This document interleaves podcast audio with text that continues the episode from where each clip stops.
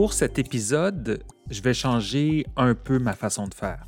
Premièrement, je vais commencer par vous saluer et je vais vous remercier également d'avoir écouté, téléchargé, partagé euh, les épisodes d'Alambic et compagnie depuis le, début. Ça fait vraiment chaud au cœur.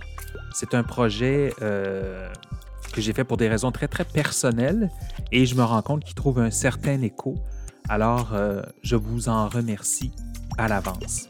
Vous avez peut-être remarqué que mes épisodes précédents étaient euh, scriptés. Euh, j'ai l'habitude de, donc de les écrire, de bien identifier les extraits que je vais présenter dans le cadre du balado. Cette fois-ci, je vais faire ça un peu différemment. Je vais faire ça de façon peut-être un peu plus habile, de façon un peu plus improvisée. Et euh, dans cet épisode, je vais vous présenter Jonathan Roy. Jonathan Roy, pour être euh, parfaitement transparent, c'est le premier que j'ai contacté quand j'ai voulu euh, proposer cette série balado sur les entrepreneurs dans l'univers de la micro-distillation au Québec. Pourquoi lui? Parce que j'avais vu que c'est lui qui présidait l'Union des euh, micro-distillateurs, leur association, si on veut, qui les représente, euh, surtout face euh, au gouvernement, parce qu'ils ont des demandes. On va y revenir au cours de, cet épisode. Je trouvais intéressant aussi l'histoire de Jonathan, euh, qui est issu d'une famille de distillateurs. Son frère a quand même une grosse distillerie au Nouveau-Brunswick, produit également de la bière. Et euh, cette distillerie s'appelle également la distillerie Fils du Roi. Euh, mais lui, il est comme euh, le représentant de l'antenne québécoise, si on veut. C'est deux entreprises séparées, mais il reste qu'elles portent le même nom, une au Québec et une au Nouveau-Brunswick. Jonathan est installé dans un tout petit village qui s'appelle Saint-Arsène, dans le bas du fleuve. Quand on arrive à Kakuna, on pique, autrement dit, dans les terres, et c'est à quelques minutes euh, derrière Kakuna, si on veut. C'est un endroit magnifique. Euh, je suis allé en plein été, il faisait très chaud. Euh, Puis la particularité de Jonathan et de sa distillerie, c'est qu'ils produisent, bon, ils ont une belle gamme de produits, du gin, évidemment, mais aussi de l'absinthe.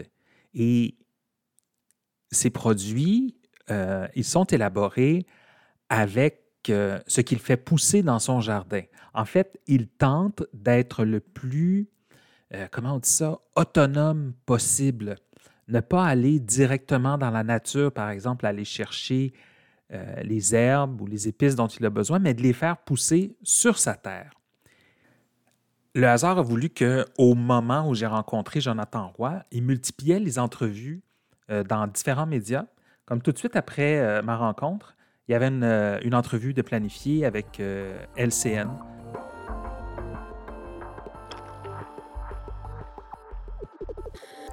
Vous réclamez un assouplissement à la législation qui vous permettrait d'avoir, euh, ben, de rester entre guillemets propriétaire de votre produit. Parce que pour l'instant, la taxe de la SAQ, euh, ils sont quand même assez gourmands par rapport à ça. Peut-être m'expliquer d'abord comment ça fonctionne. là. Bon, moi, je sais qu'il y a deux types de permis.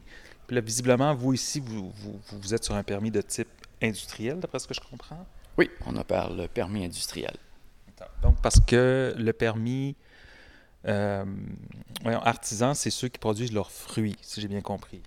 C'est euh, les gens, qui, les, distilleries qui produisent leur matière fermenticible à l'exception des grains.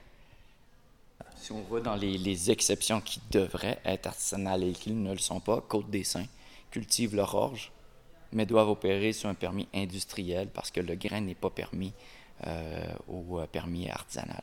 Les demandes de l'association, ça concerne en quoi? Qu'est-ce que vous jugez injuste présentement? Ah, si on va euh, du, volet injustice, euh, on est traité très différemment. Euh, Les microdistilleries sont traitées très différemment de tous les autres producteurs d'alcool québécois.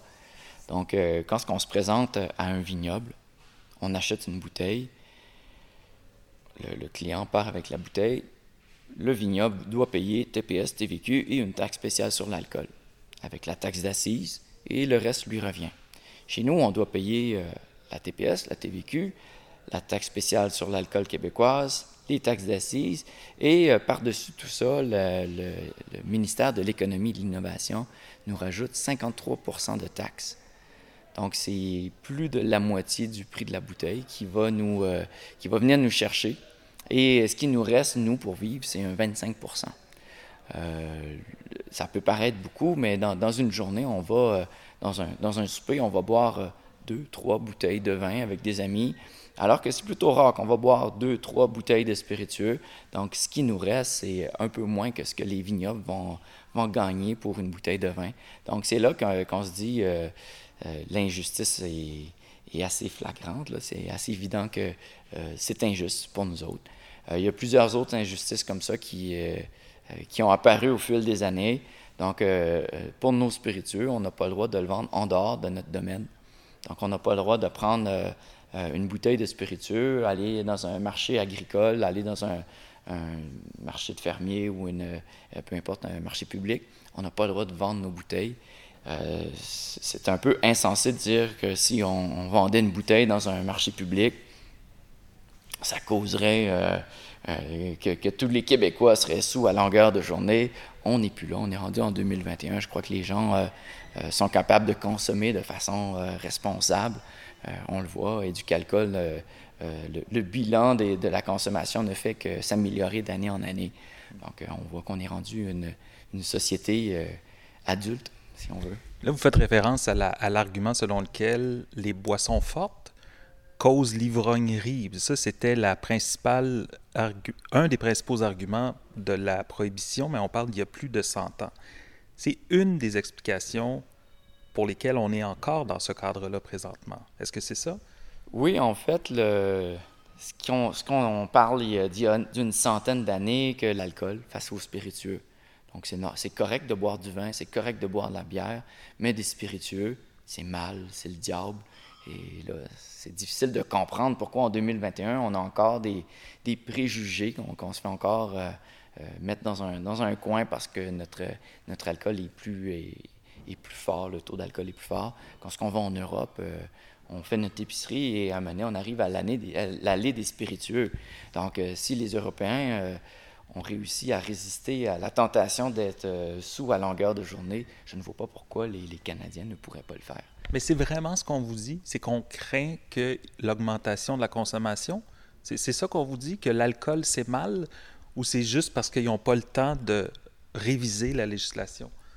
Non, c'est vraiment le, ton qu'on utilise euh, envers nous. Euh, c'est, comme si on était mal. C'est comme si on faisait quelque chose de, mal. Puis euh, on, peut avoir des commentaires dans le genre Oui, les vins, ils peuvent, là, mais vous, c'est fort en alcool, vos affaires. Là. on, voit que le, spiritueux est, vu comme un alcool rebelle, un peu. Puis on, est vraiment teinté de la prohibition. On a été 100 ans dans, dans ce genre de, mindset ou de, philosophie de dire ben les spiritueux c'est mal et malheureusement encore aujourd'hui on en souffre. Pourtant, les ventes sont à la hausse de produits québécois notamment. Ça devrait faire l'affaire d'un ministère à quelque part parce que pour chaque bouteille vendue, il y a une part importante qui va en taxes euh, et qui va dans les revenus de la, de la SAQ. Donc, pensez-vous qu'il y a un double discours par rapport à ça? Oui, oui, euh, c'est certain que le gouvernement aime euh, cet argent-là. Euh, en même temps, quand ce qu'on regarde, nous, la, partie qu'on réclame, c'est ce qui est vendu directement à la distillerie. Et c'est tellement petit dans les coffres du gouvernement que là, on commence à parler d'aller gratter dans le septième tiroir, dans la chambre des invités, très très loin dans, dans la maison, pour garder ce petite, euh, pour le gouvernement, c'est vraiment mini ce, que, ce que ça peut représenter. Alors, on, ne comprend pas pourquoi le gouvernement euh, s'acharne à ne pas nous laisser euh, la possibilité de participer au panier bleu, si on veut, ou à, l'agrotourisme. C'est un peu ce qu'on est en train de, de, rater, d'inviter des gens chez nous, de créer des, des, des, des chemins, des routes des distilleries. D'avoir des accueils touristiques beaucoup plus impressionnants que ce qu'on est capable d'avoir aujourd'hui. il y a des distilleries de plus en plus qui ouvrent leurs portes, mais ce n'est jamais des euh, pour avoir visité quelques distilleries en Europe qui accueillent des, euh, visiteurs, c'est des beaux salons, euh, c'est des, salles de dégustation quand même assez importantes, des, tours guidés. c'est vraiment très, très, très impressionnant. Ce qu'on est capable de faire ici avec les moyens qu'on a, on se débrouille très bien, mais ça pourrait être beaucoup mieux. Une industrie naissante, quoi, votre association autour d'une soixantaine de membres, si j'ai bien répertorié, une cinquantaine environ? Cinquantaine de membres, oui. Cinquantaine c'est quand même générateur d'emplois aussi. Ça contribue à faire garder des milieux de vie comme ici vivants parce que peut-être que des gens ne seraient pas venus ici si ça n'avait pas été de votre, votre, votre présence. Ça fait partie de vos arguments, ça? Euh, oui, ça fait partie de nos arguments. On est assez jeune comme industrie, donc il n'y a pas beaucoup de données euh, pour venir euh, euh, mettre de, de sur ce qu'on dit. Donc, on le voit, nos distilleries, on le voit. Deuxième voisin ici, on a un menuisier. puis il nous l'a dit, depuis que la distillerie est ouverte, j'ai des contrats à l'extérieur que j'aurais jamais eu avant. parce qu'il y a des gens qui passent, puis ils voient une menuiserie, puis ils arrêtent, ils demandent des, choses. on a un petit, un petit restaurant, Bria chez Babiole, juste au coin de rue ici. Euh, quand la distillerie ouvre, euh, ça paraît déjà là. Euh, on voit des gens qui arrivent ici, qui nous le disent. hey, on a arrêté au petit resto du coin, c'était super bon. Donc on, voit que oui, ça amène un, certain sens à l'économie locale. Puis je crois que c'est le but un peu des distilleries de participer à cet engouement-là, à participer à, à, notre société, à notre, à notre vie économique. Puis quand une distillerie comme la mienne s'installe dans un petit village, c'est là qu'on voit les, les, les, ramènes ou les, branches ou les, répercussions que ça peut avoir euh, sur un, petit village. Hmm. Et c'est quoi vos prochaines étapes? Là? Parce que là, il y a eu la sortie médiatique de vos collègues un peu partout. J'en ai vu en, en Mauricie, en Estrie, dans la région de Québec. Euh, là, vous, secouez un peu le pommier, mais est-ce qu'il y, est y, a des rencontres de prévues? Qu'est-ce qui vous reste comme possibilité? Euh, ben, le fait qu'on se soit rendu euh, dans les médias, c'est parce que le gouvernement ne coopère pas ou tente de nous acheter avec des petits, des petits rabais ici et là. Mais clairement, on n'est pas encore traité comme tous les autres producteurs d'alcool. ce qu'on demande, c'est c'est de revoir les permis de distillation au Québec. Euh, le permis n'a jamais été revu depuis euh, de nombreuses années. Donc, je crois qu'avec euh, l'évolution des distilleries aujourd'hui, on est dû pour revoir les permis. Et on est dû pour revoir les permis, pas dans 5-6 ans, on est dû pour les revoir cette année. Donc, nous, c'est ce qu'on demande au gouvernement, c'est de, continuer à, faire des, tables de travail mais d'accélérer le pas parce que nos distilleries éventuellement vont souffrir. On le voit, les, tablettes de la SAQ euh, commencent à être saturées. Euh, le marché agro-touristique, euh, c'est pas viable à cause principalement de la taxe. Donc, il faut trouver une façon pour réinvestir dans nos distilleries, pour les rendre plus performantes et éventuellement pouvoir attaquer des marchés étrangers, donc aller vers l'exportation.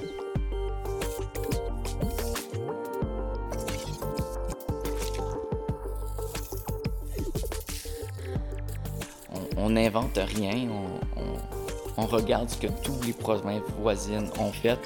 Euh, il y a un permis qui, euh, en anglais, on appelle ça euh, craft distiller. En français, c'est micro-distillerie. toutes les provinces atlantiques, toutes les provinces atlantiques et autour de nous autres ont ce type de permis-là. c'est un peu l'hybride entre le cultivateur 100% pur et la grosse industrielle, où, dans le fond, on, on, permet l'achat d'alcool, mais euh, on, est limité par euh, la grosseur de l'entreprise. Donc, quand on dit micro-distillerie, micro veut dire petit. Euh, présentement, j'utilise le même permis que les gros internationales. Donc, c'est là qu'un permis ne peut pas faire pour tout le monde. c'est normal, les, les, règles doivent être différentes. Donc, ce qu'on aimerait, c'est qu'il y ait un permis euh, qui, soit disponible pour les distilleries, un peu dans mon genre, euh, qui distille. Donc, on n'est pas dans l'aromatisation d'une alcool neutre. On va distiller réellement nos produits. Et on utilise euh, des matières premières québécoises pour présenter dans nos spiritueux. présentement, l'offre et la demande fait en sorte qu'il n'y a pas de producteurs d'alcool neutre au Québec. Ça, c'est un gros concern un peu partout. Et l'Ontario. Oui, la majorité, ben, on a de l'Ontario, il y a de l'Ouest canadien, il en a aux États-Unis, on peut en prendre à peu près partout. C'est plus simple en Ontario parce qu'ils ont une filiale au Québec qui, qui, est beaucoup plus simple de, de commander. Mais euh, c'est un peu euh, la poule ou l'œuf. Euh, est-ce qu'on attend qu'il y ait une demande d'alcool québécois ou on, crée l'opportunité aux distilleries québécois de, payer un peu plus cher pour leur alcool, mais de, s'approvisionner au Québec? C'est un peu ça. Présentement, on est, on, le voit, on est quand même assez serré dans, dans ce qui nous reste. si on devait payer 2-3 piastres de plus pour un alcool québécois, c'est la faillite.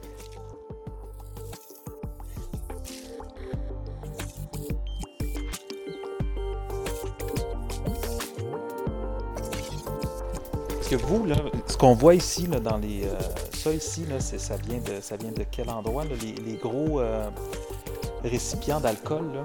Nous, on utilise euh, de l'alcool neutre qui vient du, de l'Ontario. C'est de l'alcool de maïs. Et présentement, avec notre façon de fonctionner, c'est ce qui nous permet de survivre. Si le gouvernement nous donnerait plus, et là, nous autres, on se lancerait dans le grain, on, on est stand-by. Euh, au Nouveau-Brunswick, notre deuxième distillerie, on euh, construit cette année une malterie. Donc, on serait capable, à l'intérieur de la famille, de, de, faire pousser le grain ici, malter pour les deux distilleries de l'autre côté. Donc, euh, on est prêt, mais le gouvernement ne nous laisse pas la chance d'aller au bout de ce qu'on aimerait faire. Mais, mais au Nouveau-Brunswick, par exemple, ça fonctionne comment? Parce que votre frère, il y a une grosse, une grosse distillerie là-bas. Comment ça fonctionne? Moi, je dirais à peu près huit fois la taille euh, de ma bâtisse ici, euh, si c'est pas dix. Euh, oui, là-bas, c'est principalement l'agrotouriste qui les fait vivre. ils sont bien distribués dans les commissions de liqueurs là-bas, dans les alcools Nouveau-Brunswick, mais c'est vraiment l'agrotouriste qui fait en sorte qu'ils sont capables de réinvestir d'année en année. à chaque année, ils vont construire un bâtiment qui ressemble à peu près à ce qu'on est installé depuis trois ans. Euh, depuis deux ans, en fait. Euh, à chaque année, il y a un agrandissement qui, équivaut à, peu près à cette taille-là. Cette année, ça a été la malterie, qui est à peu près deux fois la taille de, ma distillerie. Et l'année prochaine, ils vont se lancer dans la fabrication de whisky à, gros volume. Donc, euh, ils vont avoir des méga alambics et ils vont avoir des bunkers souterrains pour storer les, les barils. Wow! Tout ça parce qu'il n'y a pas 20 la bouteille qui s'en va à l'État si j'ai bien compris. En grosse partie, si on compare les volumes de, fabrication, excepté la bière, parce qu'eux, ils ont les équipements pour faire la bière, euh, jusqu'à l'année dernière, on était à peu près euh, similaire euh, en termes de volume. Donc, on voit que déjà là, on, a un retard. si je me compare à mon frère qui a deux ans, deux ans en opération de plus que moi, où il est rendu aujourd'hui, on devrait être 4-5 pas euh, en avant que, ce qu'on est rendu. Mais malheureusement, euh, on n'y arrive pas ici. Donc le frein, c'est vraiment ça. C'est cette surtaxe-là qui empêche donc les, les, les, artisans comme vous, les agriculteurs comme vous, à aller de l'avant. Oui, c'est définitif. Euh, cette taxe-là nuit à, l'accueil touristique, elle nuit à l'évolution de nos distilleries, ça nuit à l'exportation. C'est une taxe qui, qui nous empêche de faire euh, la distillation.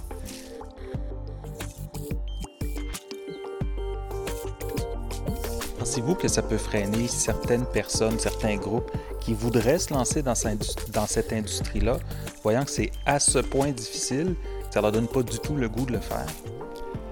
Euh, oui, c'est difficile de, démarrer une, distillerie présentement.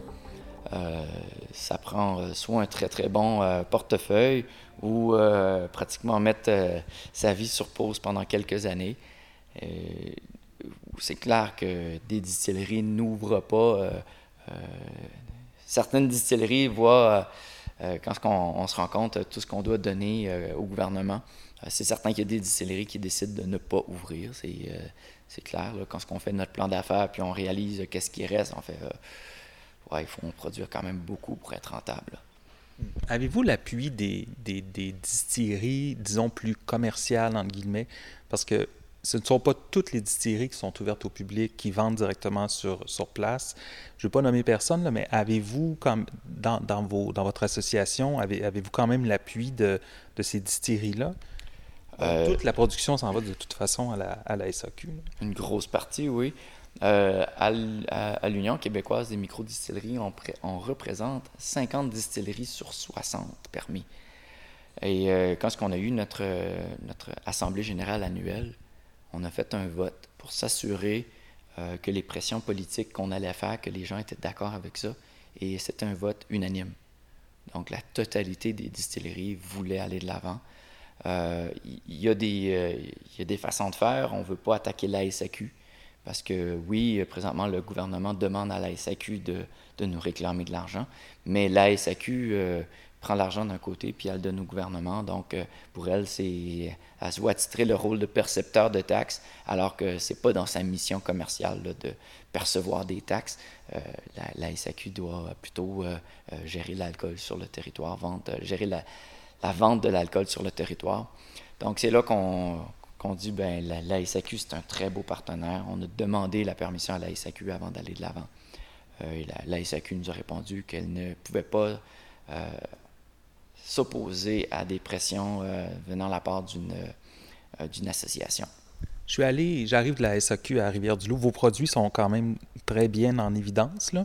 Vous en avez plusieurs aussi. Donc, je comprends que pour vous, c'est un, partenaire, pas juste pour vous, mais pour les membres de votre association, c'est un partenaire euh, essentiel, la SAQ, là-dedans. Oui, puis la SAQ, à force de travailler avec cette grosse machine-là, il y a comme deux, deux paliers. Euh, il y, a la SAQ euh, un peu euh, qui gère justement la, qui, fait la, gestion de l'alcool sur le territoire. Et on a les succursales SAQ. Les succursales SAQ, c'est vraiment un joyau du Québec. C'est, on, a vu un peu les, autres provinces canadiennes, comment, comment ils s'organisent. Et au Québec, on a définitivement des passionnés. dans les, les gens qui, qui, nous conseillent, les, les conseillers, il y a des passionnés, ils connaissent les produits. Euh, ils vont goûter nos choses. Ils vont, euh, euh, souvent, quand il y a des gens de la SAQ qui viennent nous visiter, ils nous posent full de questions. C'est super intéressant. Fait que oui, le, niveau SAQ succursale, surtout, c'est des partenaires d'affaires carrément. c'est un peu comme nos représentants à distance. c'est un très, très beau service qu'on a. Et quand on a un service comme ça, c'est normal de payer un prix pour être distribué, pour être euh, euh, représenté comme ça à travers tout le Québec. Et c'est pour ça que tous les membres s'accordent pour dire, ben, quand ce qu'on va dans le réseau de la SAQ, on en a pour notre argent. Euh, on est bien distribué, il y a des programmes de promotion. Quelqu'un qui veut faire du gros volume, on est capable d'y arriver quand même assez rapidement surtout le, volet quand on est rendu à vendre sur place. Souvent, ça va être des petits lots. C'est sûr qu'on va vendre des, produits qui vont être également à la SAQ. Les gens viennent ici pour en découvrir un peu plus. Mais euh, les petits lots, on, voit, ça prend de l'engouement euh, euh, dans nos distilleries. De plus en plus de distilleries l'offrent. Et c'est une bonne chose, en, fait. Puis c'est là que, quand on se fait taxer à ce niveau-là, sans avoir aucun service, c'est là que ça n'a pas de sens.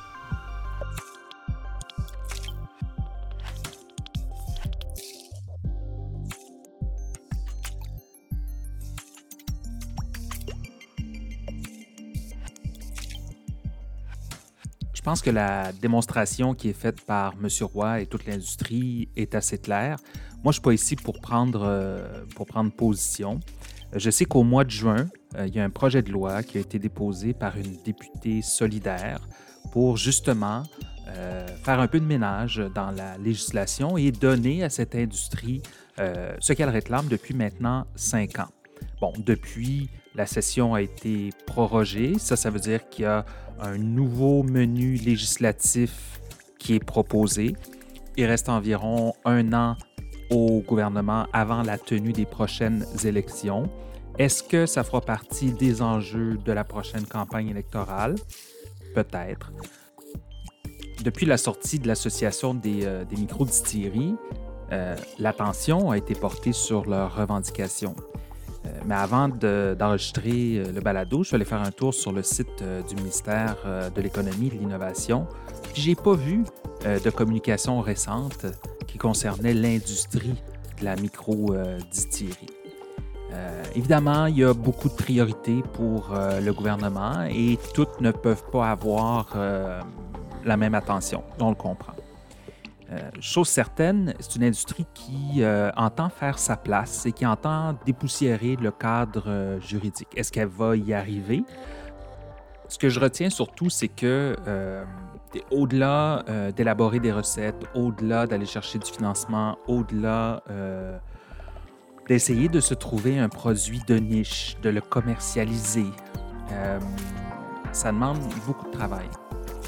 On voit bien que euh, ces entrepreneurs-là doivent faire preuve de ténacité, de patience aussi, et souvent de porter leur message euh, de façon répétée.